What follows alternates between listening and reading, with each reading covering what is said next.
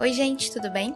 Meu nome é Victoria e esse é o comentário sobre o capítulo 19 do Evangelho de João.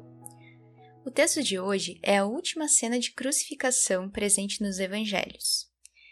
Nessa cena, a gente tem um destaque de um rei bastante diferente: Jesus, o rei crucificado. Observe que isso é um pouco paradoxal. A capa de cor púrpura e a coroa de folhas é, essas duas coisas eram objetos geralmente utilizados pelos vassalos gregos. Aqui, porém, a coroa de folhas ela é trocada por uma coroa de espinhos, e a capa de púrpura ela passa a ser motivo de zombaria do rei que seria crucificado, isto é, Jesus. Na cruz de Jesus, Pilatos ainda mandou pregar uma inscrição em aramaico, latim, grego, ou seja, de uma maneira que todos ali pudessem ler, e essa inscrição dizia assim: Jesus Nazareno, o Rei dos Judeus.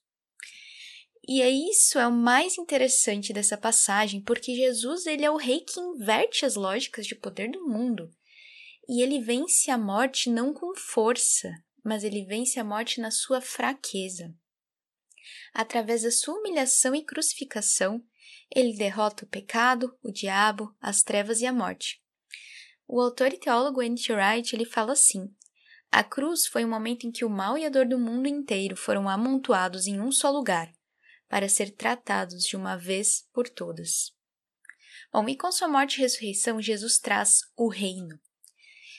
Essa é uma expressão muito interessante que aparece nos evangelhos. Reino de Deus ou reino dos céus são termos bastante presentes.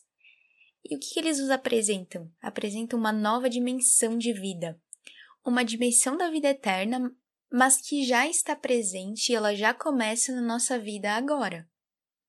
De acordo com o apóstolo Paulo, o reino de Deus é justiça, paz e alegria no Espírito Santo.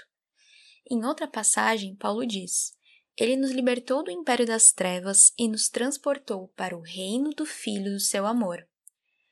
Quando estamos nesse reino, a nossa vida muda de uma maneira interior, mas também exterior, o nosso interior é mudado e as nossas ações também mudam, porque agora nós estamos no reino do Filho do seu amor. E a nossa tarefa hoje é convidar mais pessoas para entrar nesse reino e participar da vitória de Cristo.